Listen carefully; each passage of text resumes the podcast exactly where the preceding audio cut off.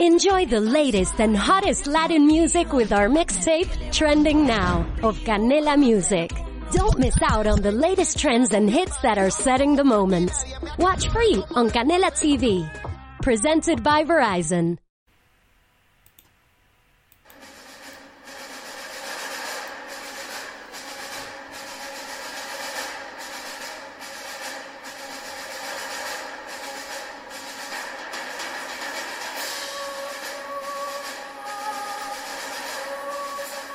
Comienza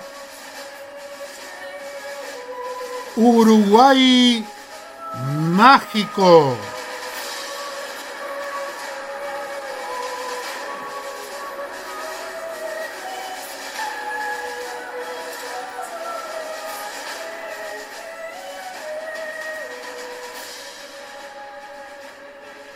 Muy buenas noches, queridos amigos. Hoy vamos a estar hablando e investigando la orden de los pobres compañeros de Cristo y del templo de Salomón, más conocida como la orden del temple o caballeros templarios. Fue una orden que se mantuvo activa por algo más mm, de dos siglos fue fundada en 1118 por nueve caballeros franceses liderados por Hugo de Pen tras la Primera Cruzada. Su propósito original era proteger la vida de los cristianos que peregrinaban a Jerusalén tras su conquista. Aprobada oficialmente por la Iglesia Católica en 1129, la orden creció rápidamente en tamaño y poder. Los caballeros templarios tenían como distintivo un manto blanco con una cruz pater roja dibujada en él. Militarmente, sus miembros se encontraban entre las unidades mejor entrenadas que participaron en las cruzadas. Los miembros no combatientes de la orden gestionaron una compleja estructura económica dentro del mundo cristiano. Crearon incluso nuevas técnicas financieras que constituyen una forma primitiva del moderno banco. El éxito de los templarios se vincula estrechamente a las cruzadas. La pérdida de Tierra Santa derivó en la desaparición de los apoyos a la orden. Además, los rumores generados en torno a la secreta ceremonia de iniciación de los templarios crearon una gran desconfianza. Felipe IV de Francia, fuertemente endeudado con la orden y atemorizado por su creciente poder, comenzó a presionar al Papa Clemente V con el objeto de que tomara medidas contra sus integrantes. El Papa Clemente V, cediendo entonces a las presiones del rey, disolvió la orden. Y fue de una manera abrupta, donde se eh, apresaron, induciéndolos a confesar bajo tortura y luego quemados en la hoguera, centenares de miembros del temple. Em, esto sucede en un emblemático día, un viernes 13 de 1317. De ahí quizás la leyenda de eh, el temple y la mala suerte que pueden correr aquellos que están en ese día. Porque dicen de que en el momento que ejecutaron a Jacques de Molay, el último de los grandes maestres del temple, realiza una maldición que caerá sobre Felipe IV y el Papa Clemente V, falleciendo estos causal o casualmente en no más de los 30 días próximos a su ejecución. Pero claro, no queremos detenernos tanto en eh, los aspectos eh, históricos generales,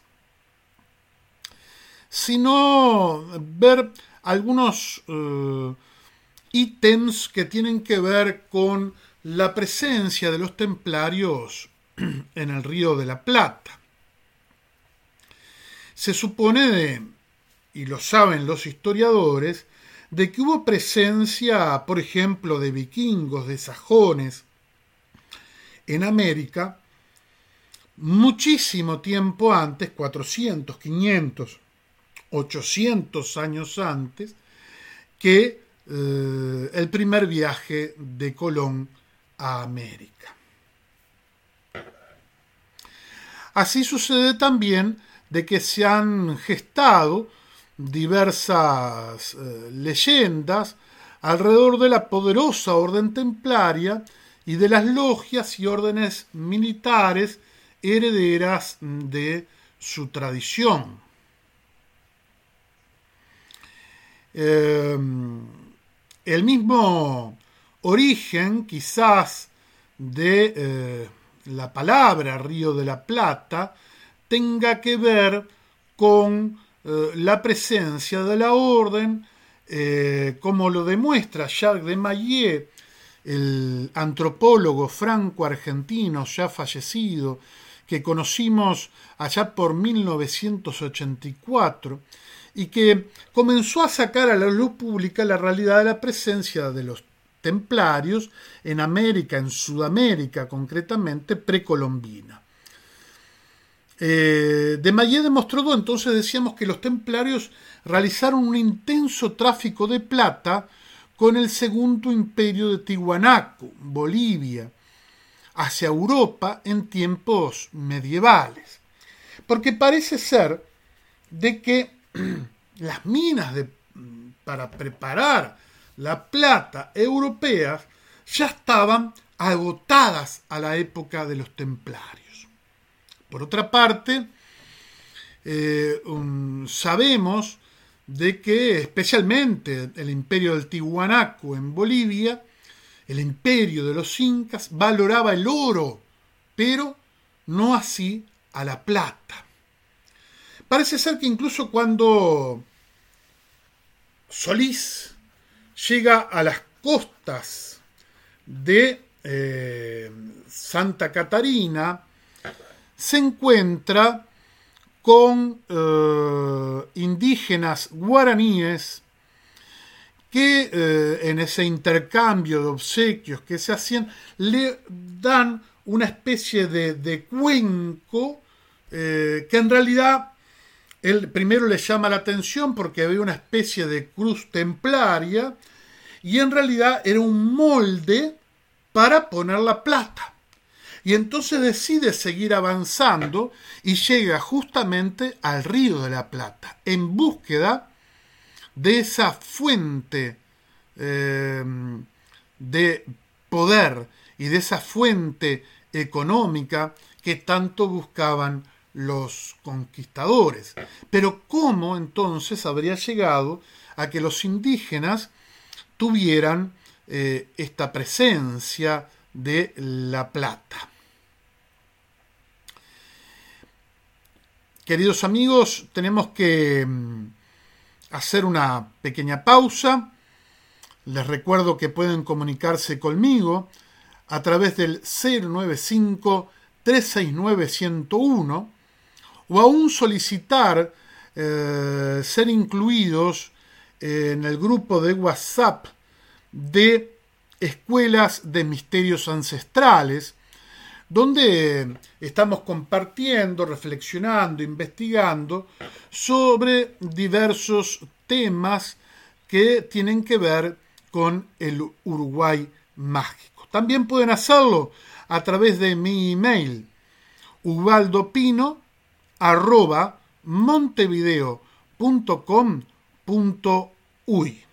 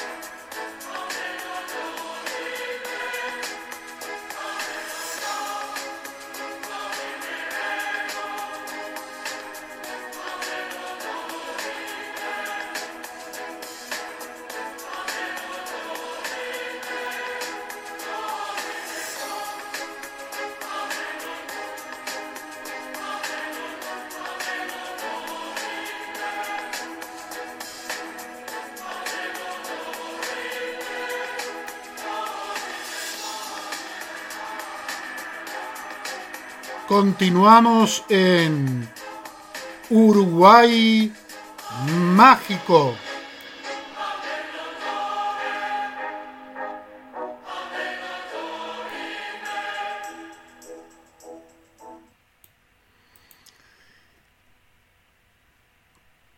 Y comentábamos, queridos amigos, que no cabe la menor duda de que el temple viajó al continente americano antes de su descubrimiento oficial en 1942.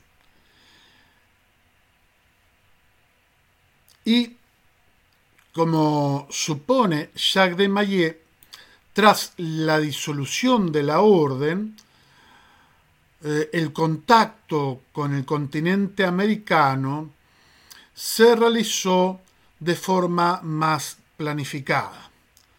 Las expediciones a ultramar partieron especialmente desde los puertos atlánticos de La Rochelle en Francia y Noya en Galicia, España, al objeto fundamentalmente de abastecerse de plata, en especial de los yacimientos argentiníferos de mm, México, Perú, pero cabe pensar que en futuras expediciones llegasen por tierra más al sur.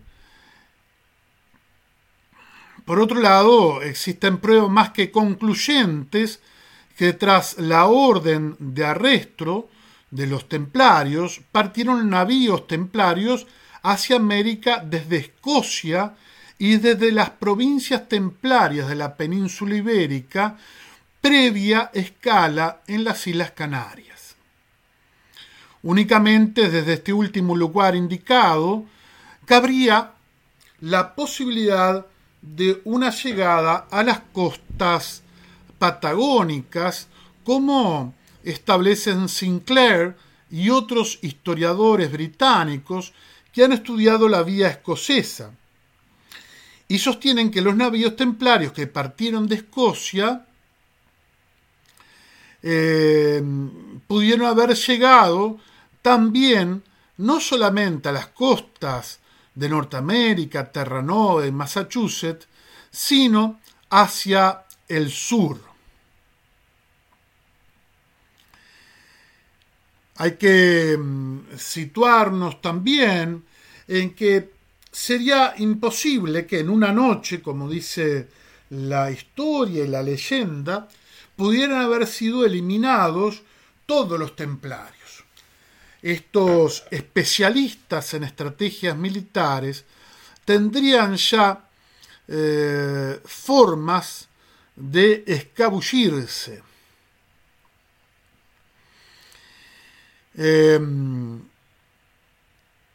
una de las claves principales de toda esta em, historia se encuentra sin duda en el navegante normando Jean IV de Bentecourt, conquistador de Canarias al servicio de la corona de Castilla.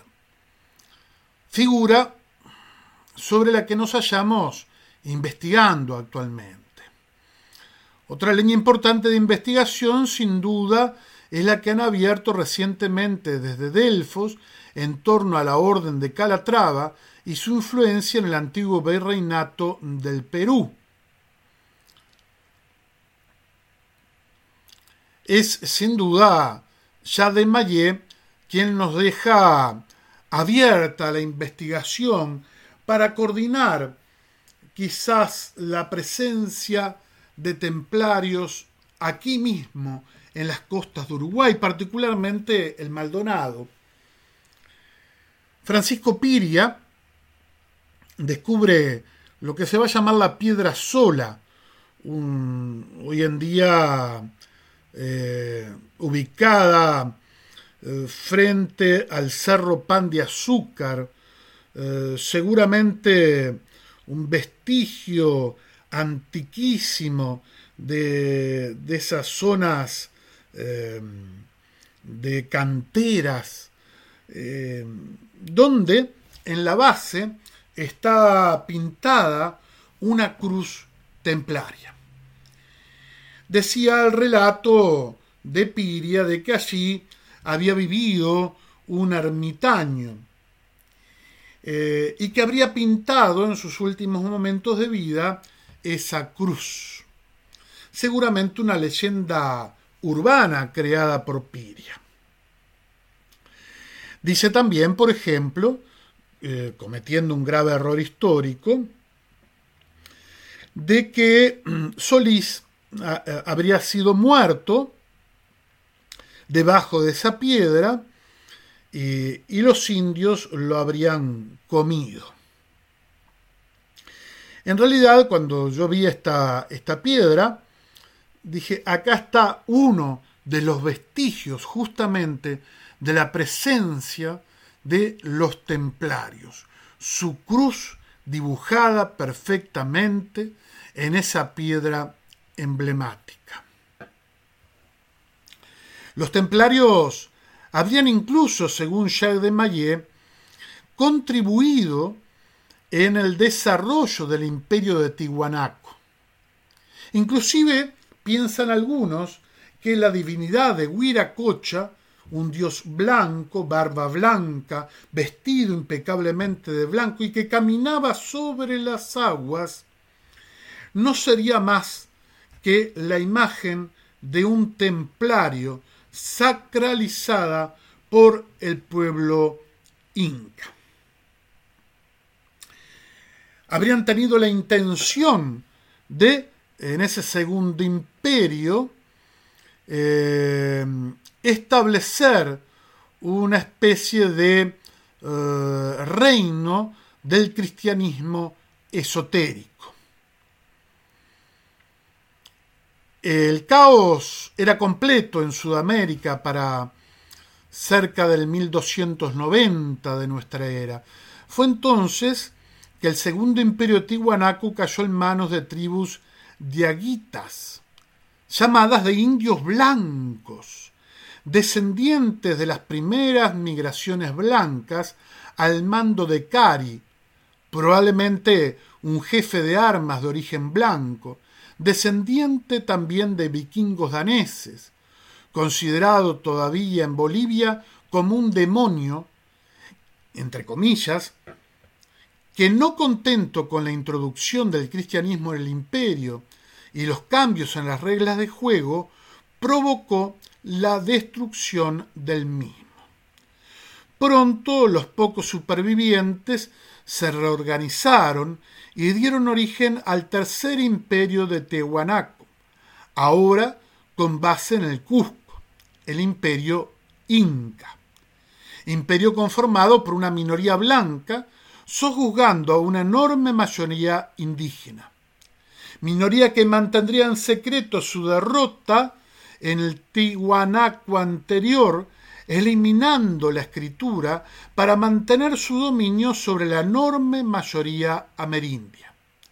Minoría que logró que los amerindios olvidaran la espectacular derrota que habían sufrido los blancos. Y así fue como entre tanto secreto, incluso ellos olvidaron sus lejanos orígenes nórdicos. Ya habían pasado 2700 años de la primera inmigración blanca de origen troyano en Sudamérica y 500 años de la inmigración vikingo danesa. Para 1290 la aventura templaria en Sudamérica, en los actuales Perú, Bolivia, Paraguay, Argentina y Uruguay, comenzó su declive, puesto que ya no resultaba un lugar seguro. Los templarios también estaban ya próximos a su caída en Europa en 1307. Era obvio que tanto poder económico y político, tarde o temprano, entraría en conflicto con los poderes europeos. Ellos lo sabían y por eso instalaron sus bases en Sudamérica. Quizás una de las causas del declive haya sido netamente económico al caer las fuentes de abastecimiento del metal en Sudamérica. De todos modos, la orden se mantuvo en Sudamérica, desplazando sus movimientos hacia el sur, donde conservaban pequeños enclaves militares. Solo mencionamos eh, algunos, por ejemplo, míticos, por supuesto, como el Fuerte, la, ciudad, la famosa ciudad de los Césares y el Valle Sagrado. Obviamente era una orden religiosa, eh, no solo tenían intereses materiales, sino también espirituales, y es que en el sur, donde resguardarían algunos de ellos, donde se resguardarían algunos de ellos, este, no es casual que aparezcan eh, tradiciones eh, entre los indios mapuches, tehuelches y aún dentro de los come chingones que cruzaban eh, el río Uruguay justamente hacia el territorio uruguayo. por ejemplo, el grupo de 153, el número 153, es un número simbólico del cristianismo, de la multiplicación mítica de los peces. Y es un número que se repite entre estos grupos originarios. Tras la caída de la orden templaria, eh, muchos de los hermanos templarios eh, huyeron hacia, hacia México y otros hacia el sur, seguramente hacia los enclaves militares en la Patagonia argentina. El hecho que tras la caída de la orden, el viernes 13 de octubre, eh, en Europa de 1307, súbitamente desaparecieron, lo cual no es real en absoluto. Gran parte de las posesiones, como decíamos, de la orden fueron transferidas a otras órdenes neotemplarias. Gran parte se esfumó hacia Suiza, donde daría origen a la poderosa banca helvética. Por algo la bandera suiza es una bandera templaria invertida. Es así que la flota del Atlántico 17 barcos con base en La Rochelle, Francia, zarpó hacia ultramar al día siguiente de la caída de la orden, transportando no solo las 13 carretas cargadas de tesoros que habían escapado de París días antes, porque también era un secreto a voces que se iba a dar la orden del rey Felipe IV de la captura de los caballeros del Temple, sino también decenas de carretas cargadas de documentación y procedente y tesoros procedentes de todas las encomiendas de la orden. Hacia la Patagonia fueron algunas de estas reliquias, las cuales fueron internadas en la meseta de Somuncurá, en la actual provincia de Río Negro y de mm, Chubut.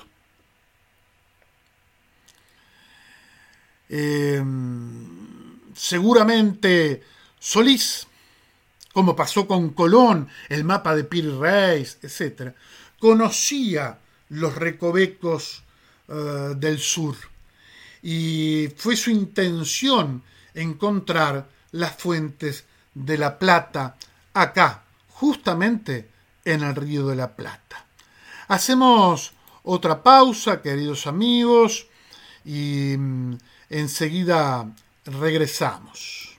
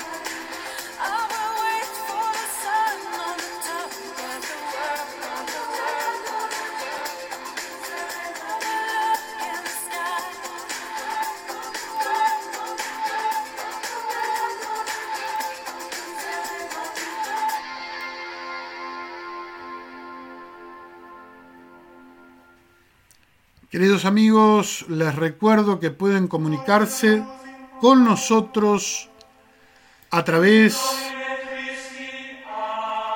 del 095-369-101. Será un gusto recibir sus comunicaciones, sus mm, comentarios, discrepancias. Estamos abiertos justamente a mm, el debate, la reflexión y la investigación. Les recomiendo el libro de Jacques de Maillet, eh, Colón llegó después de los templarios eh, en América, como base para comenzar estas investigaciones. Decíamos, en febrero de 1516, Juan Díaz de Solís, primer piloto de España, una especie de ministro de Marina, recorría con tres carabelas la costa de América del Sur en búsqueda del estrecho cuya existencia se conocía pero no se había localizado todavía el famoso estrecho de Magallanes que va a ser, cuando alcanzó el gran estuario formado por la unión del Paraná y del Uruguay, al que se llamaría mm, más tarde el río de la Plata. Uno de sus navíos naufragó en la costa de Guairá, la provincia marítima de Paraguay, pero la tripulación consiguió alcanzar sana y salva la isla costera que hoy día llamamos Santa Catalina, donde fue bien acogida por los indígenas. Los españoles que eh, se intercambiaban, digamos, eh, objetos, como decíamos anteriormente, eh, llegaron a sus manos también no solamente moldes, sino objetos de plata. Por eso reteros se apresuraron a dar eh, el nombre de Isla de la Plata a esta, esta isla que después se va a extender al todo el estuario. En efecto, los indios, cuya lengua aprendieron rápidamente los náufragos, le dijeron que el metal no provenía ni de la isla ni de la costa adyacente, sino de los dominios del rey blanco, cuya capital, en la que había palacios de piedra recubiertos de oro, estaba situada en la montaña, a orillas de un lago inmenso. Se llegaba a ella remontando un río que corría por el interior de las tierras y atravesando después una región particularmente inhóspita. En los últimos siglos, los guaraníes habían intentado eh, en muchas ocasiones llegar a ese, a ese país, donde mm, buscaban no solamente los beneficios de, los metales, sino simplemente eh, poder tener el carbón eh, vegetal necesario eh, también para fundir metales. Em, sus antepasados habían conocido bien em, las relaciones con los, con los incas. Alejo García, portugués al servicio de Castilla, le decidió lanzarse a su vez a la aventura en compañía de tres españoles y un pequeño grupo de indígenas. En 1521 cruzó el Guairá sin grandes dificultades gracias a un camino bien trazado y alcanzó Paraguay, la actual Asunción, donde reclutó a unos dos mil indios y se encaminó después hacia Poniente, para descubrir y reconocer esas tierras en que se usaban hermosos vestidos y cosas de metal, tanto para la guerra como para la paz, según su propio relato eh, escrito que nos ha llegado. La nutrida tropa remontó el río Paraguay, entró en el Chaco, llegó a los contrafuertes de los Andes y penetró en el territorio andino. Pero los charcas, vasallos de los incas, hicieron retroceder a lo que constituía un verdadero ejército invasor. García tomó entonces el camino de regreso. Ya cerca del río, tribus enemigas acabaron con los españoles y con un buen número de auxiliares. Eh, cuando Sebastián Cabot, que había zarpado España en 1526 con cuatro escarabelas, a fin de seguir las huellas de Magallanes, recogió a los náufragos supervivientes y oyó el relato que le hicieron de las experiencias de García, no vaciló en desobedecer las zonas recibidas y penetrar en el río de la Plata, con la intención de remontar el Paraguay y alcanzar la sierra de La Plata. Evidentemente, su eh, expedición no resultó, tuvo que retroceder, eh, pero los indígenas, los pueblos originarios, fueron alimentando las leyendas del rey blanco. Ese rey que habría proveído de plata a los templarios. Bueno, hasta aquí entonces algunas de las investigaciones eh, que han realizado historiadores y antropólogos. Sería importante situarnos eh, en las mm, enseñanzas templarias. Unas enseñanzas que tienen que ver con, primero, una gran síntesis un espíritu ecuménico, de lo que hoy diríamos un diálogo interreligioso, donde entonces presentaban un cristianismo esotérico, un cristianismo civilizador, en el sentido de encontrar en el modelo del Cristo el ser humano perfecto, el insanul camil, tal como lo habían aprendido de las órdenes sufis el Medio Oriente. Es Insanul Camil, el hombre perfecto, el nuevo hombre, que estaría representado por Huiracocha o Quetzalcoatl en México. La orden templaria apuntaba en última instancia al hombre nuevo. Eh, justamente por eso fue perseguida y justamente quizás por esta razón, la orden templaria vivió de alguna u otras formas también acá en el sur. Por ejemplo, presentes en el grado 32 del rito escocés antiguo y aceptado, y especialmente en los ritos masónicos creados en Brasil, como el mismísimo rito brasilero o el rito mexicano, donde se trata de profundizar, de reconocer eh, esa iniciación primitiva por la que fueron perseguidos los templarios. Una iniciación que les permitía vincularse con la unidad trascendente de las religiones y las espiritualidades. Queridos amigos, vamos a continuar en próximos programas investigando y reflexionando sobre misterios, leyendas, historias que hacen al Uruguay mágico.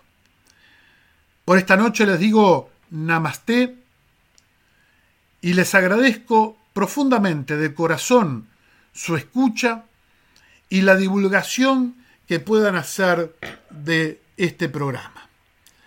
Un gran abrazo de luz. Gracias por ser y por estar. Hasta luego, queridos amigos.